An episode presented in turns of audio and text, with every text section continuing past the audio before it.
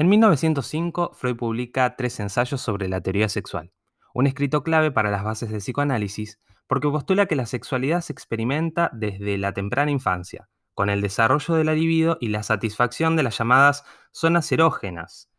que son partes del cuerpo que se activan a partir de las necesidades biológicas, pero que luego se desarticulan y buscan placer por la sola estimulación. En cada uno de los cinco momentos del desarrollo psicosexual primaría cierto placer en una parte del cuerpo. En la fase oral, que se establecería desde el nacimiento hasta los dos años, el placer estaría ligado a la cavidad bucal, a partir de la alimentación, y dando continuidad en la búsqueda del bebé por experimentar placer con el chupeteo. La fase sádico-anal, que se extendería desde los 2 hasta los 3 años, estaría ligada al placer de la musculatura anal, por evacuar o retener las heces momento en el que se les enseña a los niños y niñas a hacer caca en el baño, comenzando a hacer uso del dominio de su musculatura, que les daría autonomía y poder de decisión. La fase fálica se daría entre los 3 y 6 años y coincidiría con la entrada en el complejo de Edipo.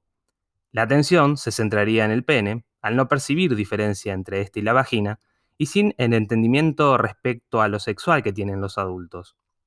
Los infantes buscarían, por su curiosidad, encontrarle un falo a todo lo existente, tanto en seres animados como inanimados.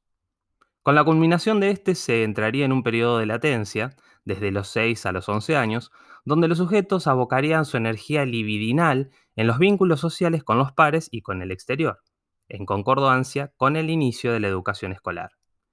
Por último, desde los 11 años, se daría lugar a la fase genital, consecuente con el desarrollo hormonal de la pubertad, manifestándose en el interés por una pareja sexual y la autosatisfacción. Aquí ya existiría pleno conocimiento de las diferencias entre los genitales y la llegada de los bebés al mundo.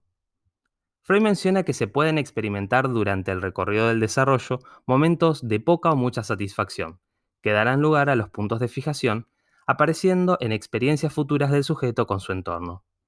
Algunos ejemplos de fijaciones de la vida corriente pero que nada dicen fuera del dispositivo analítico, serían el comerse las uñas, la terquedad, el interés por el tamaño de los objetos y o las partes del cuerpo, entre otros. Este fue un expreso psicoanalítico de psicología para las masas.